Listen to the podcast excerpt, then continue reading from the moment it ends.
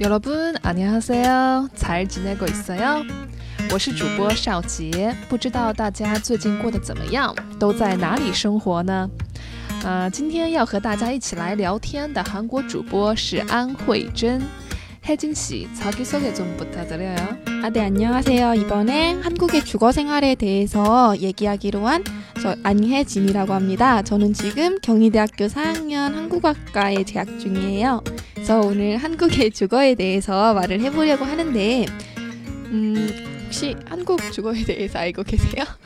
今天我们就一起来聊一聊这个衣食住当中的居住啊，주거문화也就是居住文化。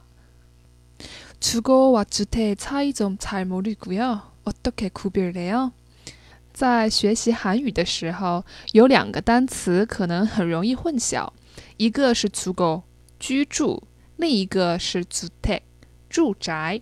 怎么来准确的区分它们呢？ 맞아요. 한국에서는 진짜 주거란 말도 있고 주택이란 말도 있는데 그 차이가 되게 애매한데 흔히 이제 주택은 말 그대로 이제 사는 곳을 말을 해요. 그래서 뭐 아파트나 빌라 같이 그런 곳을 이제 주택이라고 말을 하고 주거는 어 그것도 물론 포함을 하지만 그 안에 들어가서 내가 실제로 사는 어떤 생활이라든지 삶이라든지 그런 거를 이제 말한다는 점에서 조금 차이가 있을 것 같아요. 네.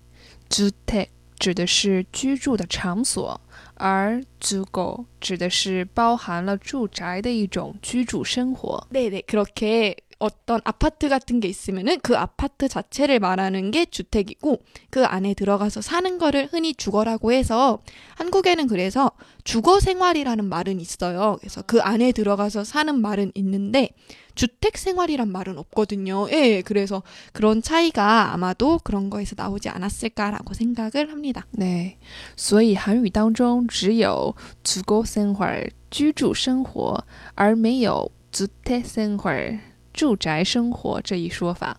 그럼 한국의 주거가 어떤 형식으로 이루어졌을까요?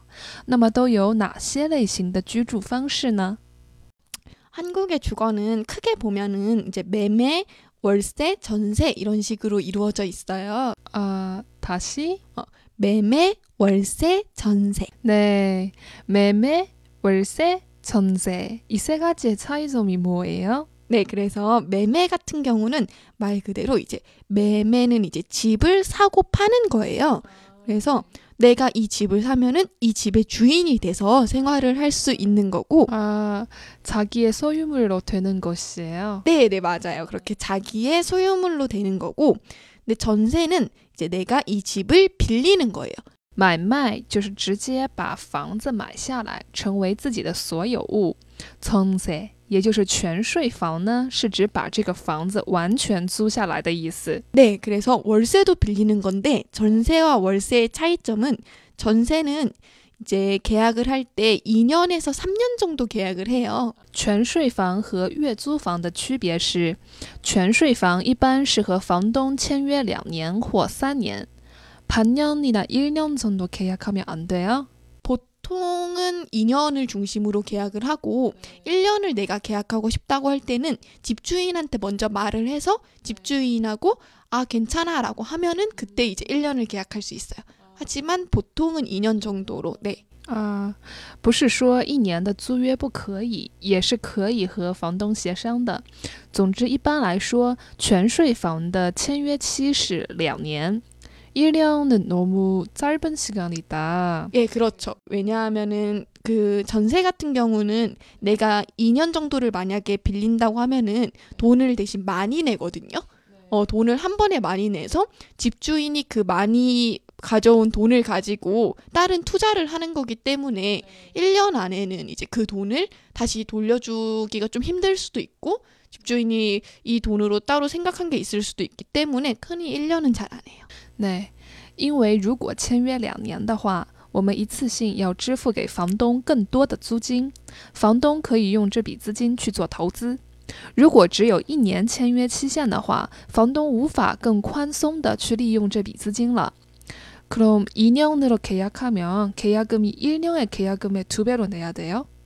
如果签两年的话，是不是要交一年租金的两倍呢？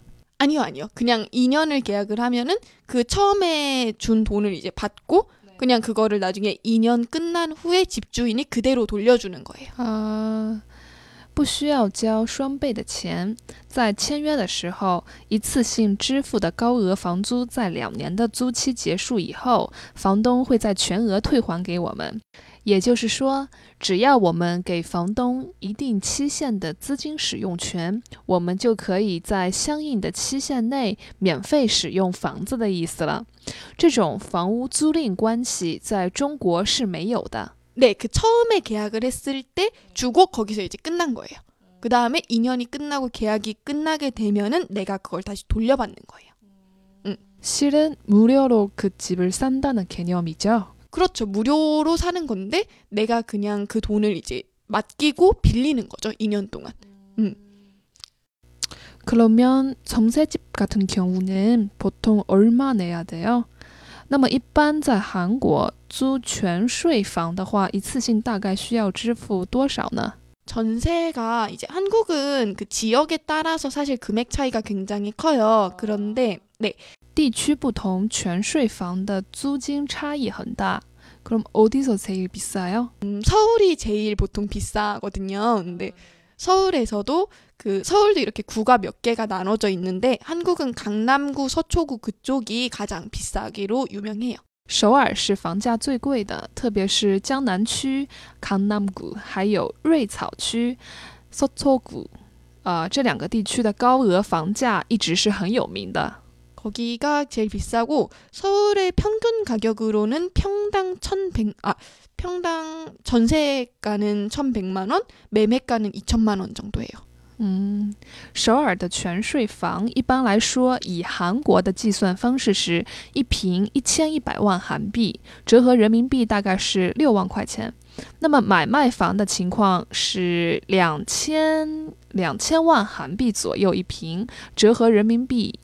十一万元。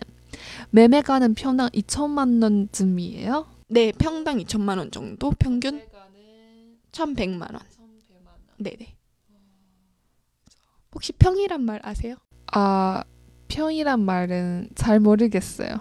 不太清楚韩国的计量单位一平是个什么概念啊？ 그쵸. 평이란 말이 좀 어렵죠. 그래서 사실 저는 수학이 되게 나쁘거든요. 맞아요. 저도 수학이 좀 힘들어서.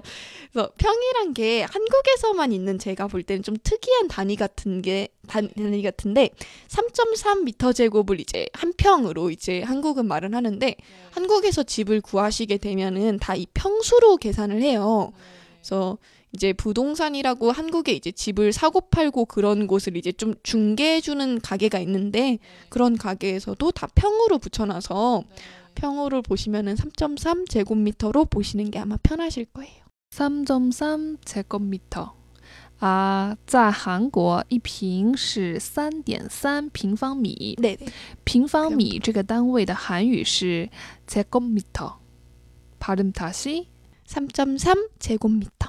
3.3 제곱미터. 3.3 제곱미터. 3.3 제곱미터.